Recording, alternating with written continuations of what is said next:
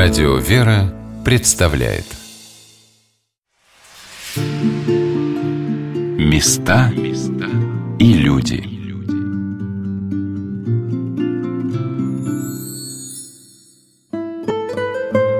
В 1821 году его высокопреосвященство епископ Калужский Филарет Амфитеатров направил письмо, которое было доставлено адресату и расхимонаху Афанасию Степанову в лесную келью, расположенную рядом с городом Рославлем. Святитель Филарет, сердечной любовью относившийся к монашествующим, просил прославленного старца со своими учениками откликнуться на его предложение и приехать с возрожденной за четверть века до описываемого события монастырь Оптина-Пустынь. Он предлагал отшельникам, привыкшим к лесному уединению, поселиться на пасеке, которая располагалась неподалеку от монастыря, также в лесу, для того, чтобы при монастыре был создан скит для любителей уединения, молитвы и книжных трудов. Скит был назван в честь основателя пустынного жительства святого пророка предтечи крестителя Господня Иоанна. Архипастырь заверял братью, что они будут свободны от всех монастырских послушаний, для них будут построены кельи, и что их уединение не будет нарушаемо праздно приходящими в монастырь иноками и мирянами. В лесных кельях состоялось совместное моление и советование старцев с учениками, как же им поступить. И принято это предложение было как призыв Божий – перейти им из Рославских лесов, где пустынников уже стало притеснять земское начальство, и поселиться рядом с Оптиной пустынью. Старец Афанасий ответил Преосвященному Владыке в самых смиренных и учтивых выражениях о своем согласии перейти ближе к монастырю, но попросил позволить им во-первых, чтоб скит, ежели только возможно, имел бы особое содержание посредством боголюбивых душ, не нанося стужения обители о потребностях. И самим, что в силах, будем поделывать, как то огородный овощ сажать, и рукоделием каким кто может по временам от уныния заниматься, уповая наипаче на промысл Божий, что он не лишит нужного продовольствия. Когда же случится избыток в чем, отдавать в обитель, а недостаток сколько можно понести терпением – Второе, нужно к общей тишине не допускать входить в скит мирских лиц, любопытством побуждаемых, иначе не можно иметь безмолвие. Из обители же братьям по нужде приходить с благословения начальника в субботу или воскресенье, а прочие бы пять дней пребывать в совершенном от всех безмолвии.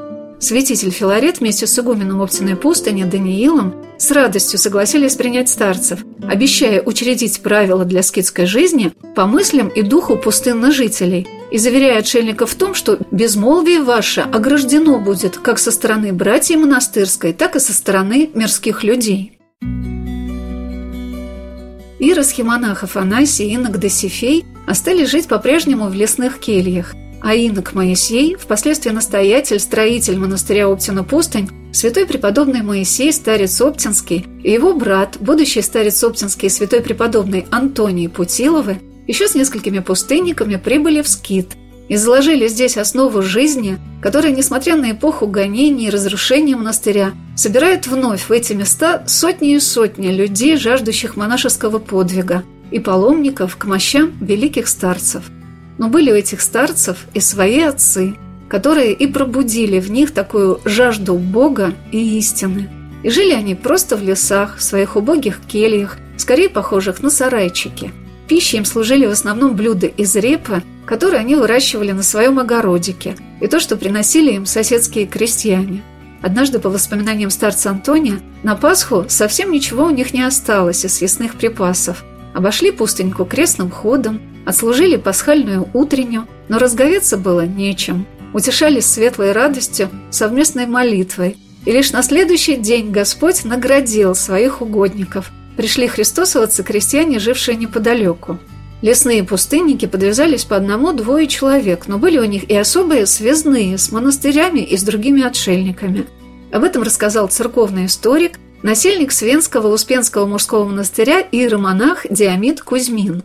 Конечно, это в первую очередь пустынники, которые имели в Свенском монастыре свою базу. База – это значит материнский монастырь, который снабжает их необходимыми вещами, всем, что нужно в таком сложном и опасном деле, как пустынничество, поскольку это одиночество лесу, которым кроме дров ничего нету. Ну, может быть, какие-то грядочки, которые они могли выращивать. А остальное все давал монастырь. Монастырь, который снабжал их вещами, бумагой, бумагой, книгами, всем необходимым, кроме съестных и одежды. Все они получали через монастырь. Было налажено трасса, было налажено посылки, возили, передавали им вещи. Это было обязательно. Несколько раз в году они получали то, что они заказывали в монастыре. И, конечно, была налажена письменная связь, поскольку почта работала хорошо в то время, это уже был 18 век. И, кроме переписки, они работали для монастыря, переписывали книги, потому что ученики Паисия привезли много образцов книжных, которых нужно было переписывать. Вот эта переписка книг являлась одним из инструментов воспитания подвижников, воспитания пустынников, поскольку труд книжный, труд, который развивал память, учил добродетелям монахов, пустынников, и э, они познавали святоотеческое наследие, святоотеческую мысль, потому что переписывали не только такие практические, что ли, книги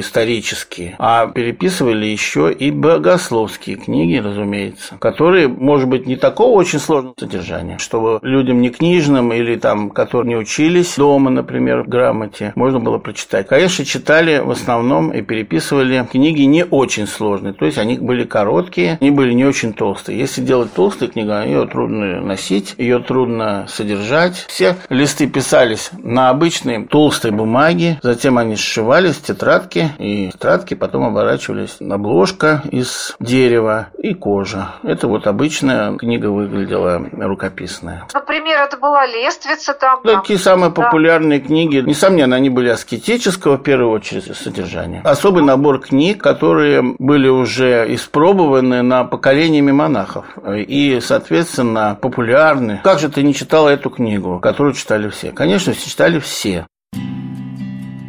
Я спросила батюшку Диомеда, который проводит немало времени как церковный историк, автор множества книг, монастырских и государственных архивах, а видел ли он когда-нибудь эти лесные книги, переписанные прославленными старцами? Такой был стиль молдавский, так называемый, потому что старец Паисий, он в последнее время жил в Молдавии, и, соответственно, назывался молдавский стиль книг. Но назывались на полях, были примечания разные. Растолковывали слова, ну, то есть какие вот поля специальные, которые позволяли сравнивать разные моменты книги с другой книгой и так далее. То есть ссылались на другие книги. Это вот такая система была преподобного Паисия. Он был великий книжник, он был очень ученый, и, соответственно, он был переводчик, переводчиком, и поэтому такие особенности его оформления книги, они тоже сохранились. Также, когда мы говорим молдавские книги, то это вот как раз и являются образцами той школы переписчиков, которая была в Свенском монастыре. А одна из этих книг сохранилась до нашего времени, ну прямо вот прямо молдавская-молдавская. Ну, я имею в виду из Свенского монастыря, она была переписана. Одна сохранилась в Орловской библиотеке научной, Бунинской, и, конечно, в библиотеке Оптиной пустыни поскольку старец Моисей привез сюда много книг, и старец Макарий тоже. И вот они создали библиотеку, и в этой библиотеке, она сохранилась до сих пор, они были сохранены, а сейчас хранятся в Российской государственной библиотеке. Эти книги может увидеть каждый, который приходит в отдел рукописей этой библиотеки. И там есть книги, которые были переписаны в Свенском монастыре. Как память о тех пустынниках, которые жили тогда в Ростовских лесах. Я попросила отца Диомеда рассказать об образе жизни пустынников.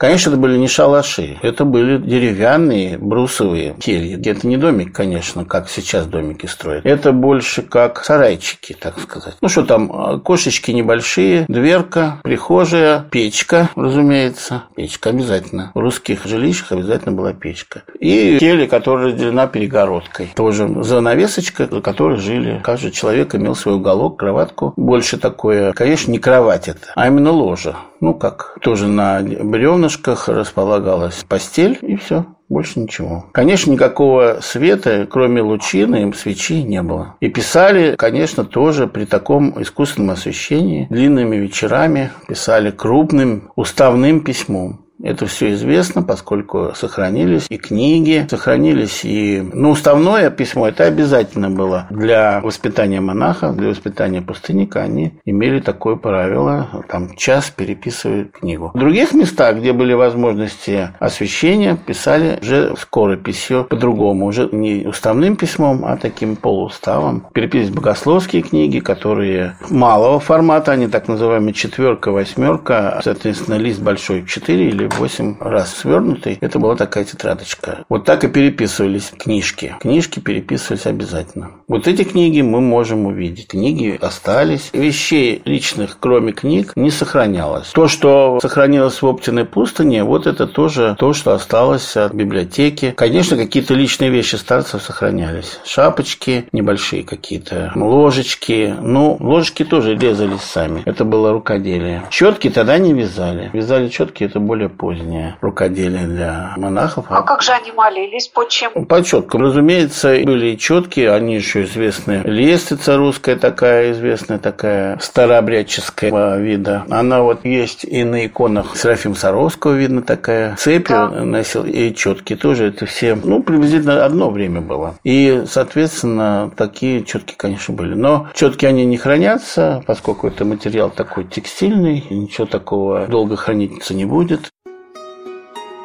Батюшка рассказал и как проходили службы в этих пустыньках. Ведь храмов и часовен лесные иноки для себя не строили. Хотя, конечно, иконки в кельях были, есть описание, как с ними совершались небольшие крестные ходы на Пасху или освящение воды на праздник Крещения. Однажды старец Антоний вспоминал, как после того, как пропели тропарь Богоявлению, вынули из речки Фроловки так называемые нередки и достали из них шесть налимов, приняв как божий дар на праздник. Конечно, собирали летом и грибы, и ягоды, но чаще отдавали плоды помещикам в обмен на муку и крупы. Жили они в отдельных домиках через перегородку. То есть каждый в своем чуланчике, так сказать, жили. Службу проводили в одном из домиков. Служба была простая, то есть вечернее чтение различными, которые практиковались тогда на службах. Сейчас чтения очень редки, а читалось на службе некоторые книги. И они тоже читались. Утреннюю не служили, служили только вечернюю. А кафес могли тоже служить. То есть службы были келейные. Надо понимать, что устав пустыни священнической службы. И, и вообще устав позволял им не служить церковной службы. Они могли служить только вечернюю, с разными канонами, с акафистом и так далее. Могли петь, но это редко. Без облачения они служили. То есть облачения были только монашеские, а священнические облачения не одевались. На постриг, да, вот единственный, наверное, был такой полный церковный чин, это вот постриг. Поскольку это было очень важно. Он, собственно говоря, самая квинтэссенция, самая вершина, самое важное событие событие в жизни пустынников – это постриг.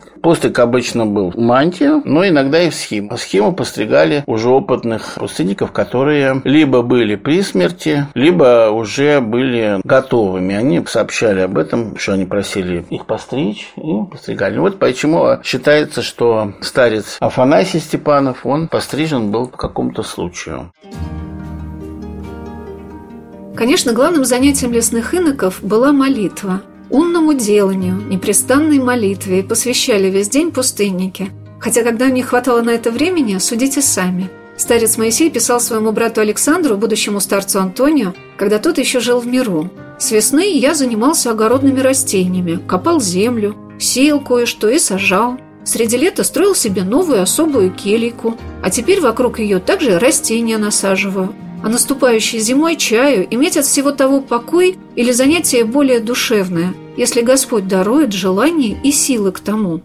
Что касается молитвы умной, да, есть упоминание у Игнатия Бречининова о том, что в монастырях, в которых он бывал еще послушником, как раз вот в наших краях, Палачанской пустыне, Белобережской бывал, и в Свинском монастыре, как были специальные стульцы для молитвы. Такие низкие скамеечки, которые, когда человек садился на нее низко, то это позволяло сдерживать дыхание, и под дыхание молитва располагалась от дыхания человека. Соответственно, чтобы она была потом подвижной, то есть она сама творилась. Сначала с усилием, а потом творилась сама. Вот это тоже есть такие упоминания исторические. Поскольку это все афонская традиция, разумеется, принесена с Афона старцем Васильевыми учениками, учениками Паисия, это все было одно русло, один ручей, который тек в Россию. И, соответственно, все традиции и умного делания были возобновлены именно на рубеже 18-19 века. Сегодня на «Волнах Радио Веры» мы рассказываем о лесных старцах, тех пустынниках, живущих на уединении монахов, которые большую часть жизни провели в брянских, рословских, смоленских лесах, чтобы достичь единения с Богом и сердечной молитвы. Они уходили из официальных монастырей и создавали пустыньки, как святой преподобный Серафим Саровский, и многие из них угодили Богу своими трудами и молитвами – так же, как преподобному Серафиму и преподобному Сергию Радонежскому, некоторым из них являлась Пресвятая Богородица. Узнавая об этих подвижниках, многие люди, жаждущие молитвенного подвига, приходили к ним и селились рядом. После небольшого искуса старцы могли оставить их, пожить вместе с ними. Потому что просто так, по фантазии, без призвания Божия, человеку в лесу долго было не выдержать. Старцы друг другу помогали. Пустынники, они помогали друг другу, разумеется. У них было, конечно, испытание каждого приходящего, но я не слышал такого, что они кого-то выгоняли оттуда. Не было там такого. И не было никаких, разумеется, сказочников, ну, которые притворялись монахами. Нет, не было таких. Доходило до того, что даже помещики принимали, помещицы в основном, принимали монашество, и это несколько человек Химадрин Геннадий там постриг в лесах. Но они жили, разумеется, в миру, себя в поместье. Женского монашества там не было, но они были посвящены старцам Геннадием Васильевым.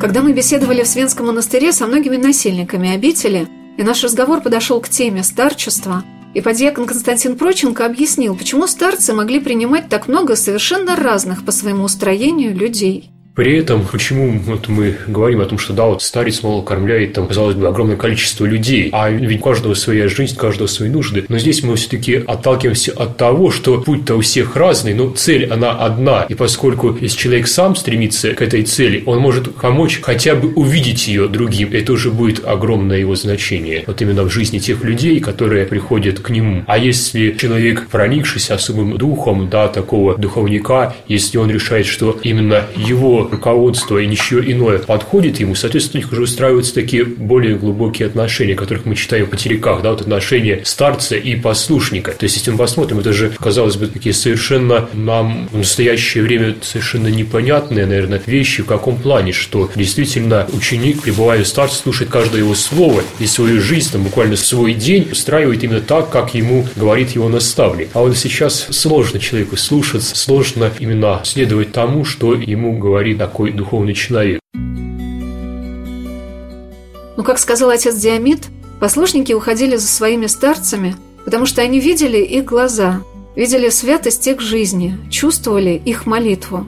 А дарования у старцев могли быть очень разными, и сами они были очень непохожими друг на друга.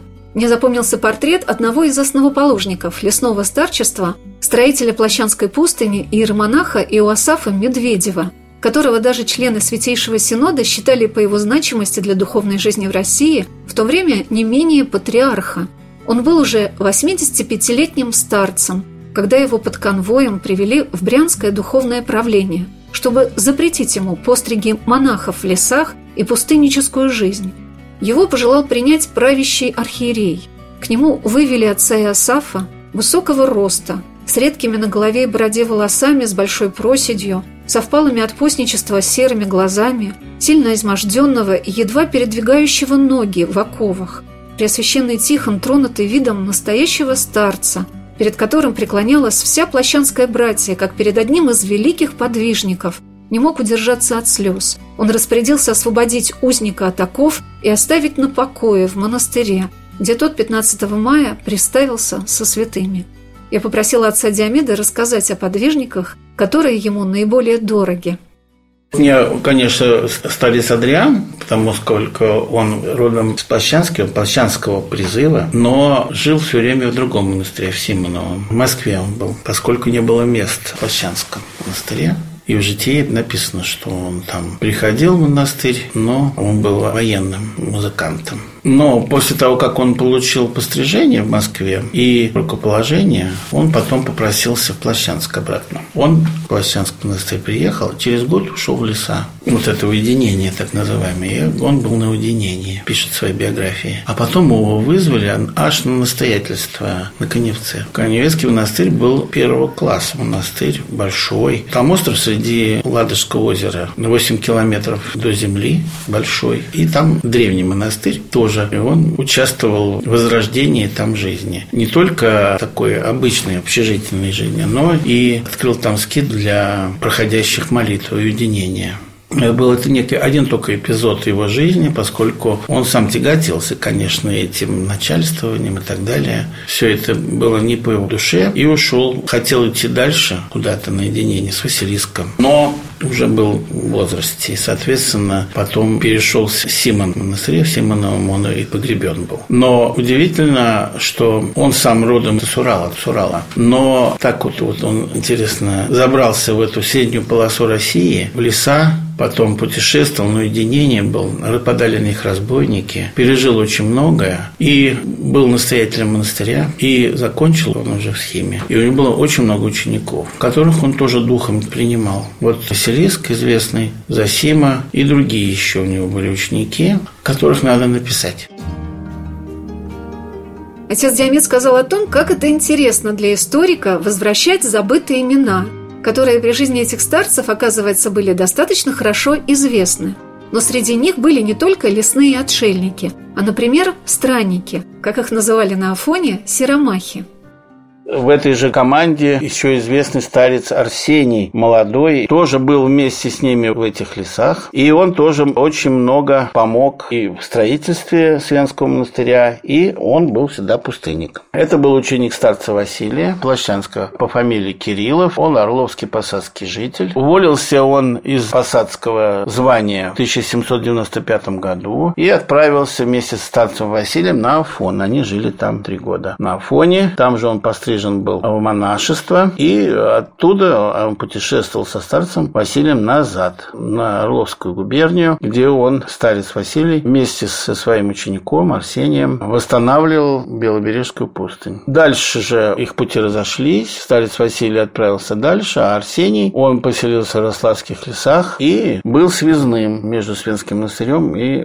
пустынниками. Вот он путешествовал туда, потом три года уехал на сборы в Москву, потом вернулся. Всегда всегда он так путешествовал. Это тоже такой некий чин. Знаете, есть путешествующие монахи, так называемые, которые испытывают лишение в том, что у них нету постоянно крыши над головой, нету вот такое, так сказать, успокоения. Он должен иметь успокоение в Боге. И, соответственно, вот эти внешние обстоятельства, они не обязательны были, они могли быть разными. И это вот такое вот тоже подвижничество. Представителем этого подвижничества был старец Арсений.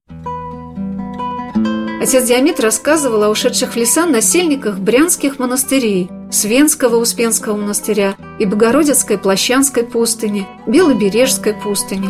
Я спросила батюшку, а какую цель ставили перед собой подвижники, ради чего они уходили из монастырей в леса. Нельзя сказать, что это был самовольно, это был призыв, Божий призыв. Писали ему, что он самовольно ушел. Но Пустынников был такой, как сказать, непонятный характер. Почему они убегали все время? Я вот не знаю, какие может дать объяснения взрослому человеку, который имеет заслуги перед церковью. Он даже бывший архимандрит. Это высокий чин в то время. Это был очень редкий чин, редкий сан для священника и священномонаха. И он, как ребенок, отправлялся в лес. В лес на уединение уединения, потому что, видать, такие были дары, которые он получал только в лесу, только в уединении. Точно так же и другие вели себя. И Афанасий Степанов убегал всегда из монастыря, которому его духовное ведомство прикрепляло. И старец Адриан тоже уходил. Вот прямо он пишет, что я удалился на уединение. И, ну, что значит, он сам ушел, что ли? Нет же, конечно. Какому-то совет, совет был братья, чтобы он пошел. Потому что Плащанская пустыня, которой находился тогда старец Адриан, пустыня пустынничество процветало. Но там был свой лес, больше двух тысяч гектар. И это было не страшно, поскольку они недалеко уходили, а жили в лесах своих, монастырских. Однако уйти в другое место это было очень рискованно, очень рискованно. Но они рисковали тем, что получали свободу, получали дары, молитвы, дары, которые нельзя приобрести никак по-другому, не живя в уединении. Конечно, нам сегодня трудно представить, что мы отправимся в глубину брянских лесов и где-нибудь рядом с Плащанской или Белобережской пустынью или около Свенского монастыря выйдем на огонек, где нас встретят 12 братьев месяцев. Но что самое удивительное, ведь это была не сказка. Это были реальные люди, которые десятки лет жили в невыносимых по нашим понятиям условиях средней полосы России, с лютыми морозами зимой, с невозможностью вырастить в лесу хороший урожай – но абсолютное доверие Богу сохраняло их и от диких зверей, и от свирепых разбойников. И кто знает, может быть, недоступный для многих Афон откроется кому-то из нас в глуши Брянщины, когда он набредет на затерянную могилку рословского старца и сердечно расскажет ему обо всем, что наболело, и заботливое доброе сердце, вмещающее в себя сотни судеб, откликнется из глубины веков своей теплой молитвой к Богу. Потому что все, к чему они стремились, обрести здесь, на земле, это такое единение со Спасителем, чтобы непрестанно быть рядом с Господом. И лесная тишина этому способствовала. И я благодарю иеромонаха Диомеда Кузьмина, посвящающего свои труды тому, чтобы как можно больше людей узнало об этих подвижниках, которые желали скрыть себя от людей, но и через сотни лет не забывают о своих потомках. Такое было требование закона, духовного регламента. Но все понимали, что это неправедный закон. И, соответственно, одобрял духовное начальство монастыря, одобряло такие путешествия в лесу. Потому что монахи делали свою службу. Они делали то, что, а к они предназначены были. Молиться. В. Это Богом определенная служба, определенный чин монашеский. Монах должен молиться в уединении. Это один из видов подвижничества. Уединение, а есть общежития, чины. Разные каждому своему возрасту, каждому чину свое время. Вот так можно ответить на этот вопрос. Сбегали они и не сбегали. Конечно, они не сбегали, но со стороны начальства они сбегали. Много было с таких историй грустных от того, что приходилось скрывать от начальства такие поездки, скрывать от того, что сами законы были противоречивые. То есть они не до конца содержали евангельскую правду. Они требовали больше мирского Пескова. Ну, что теперь делать?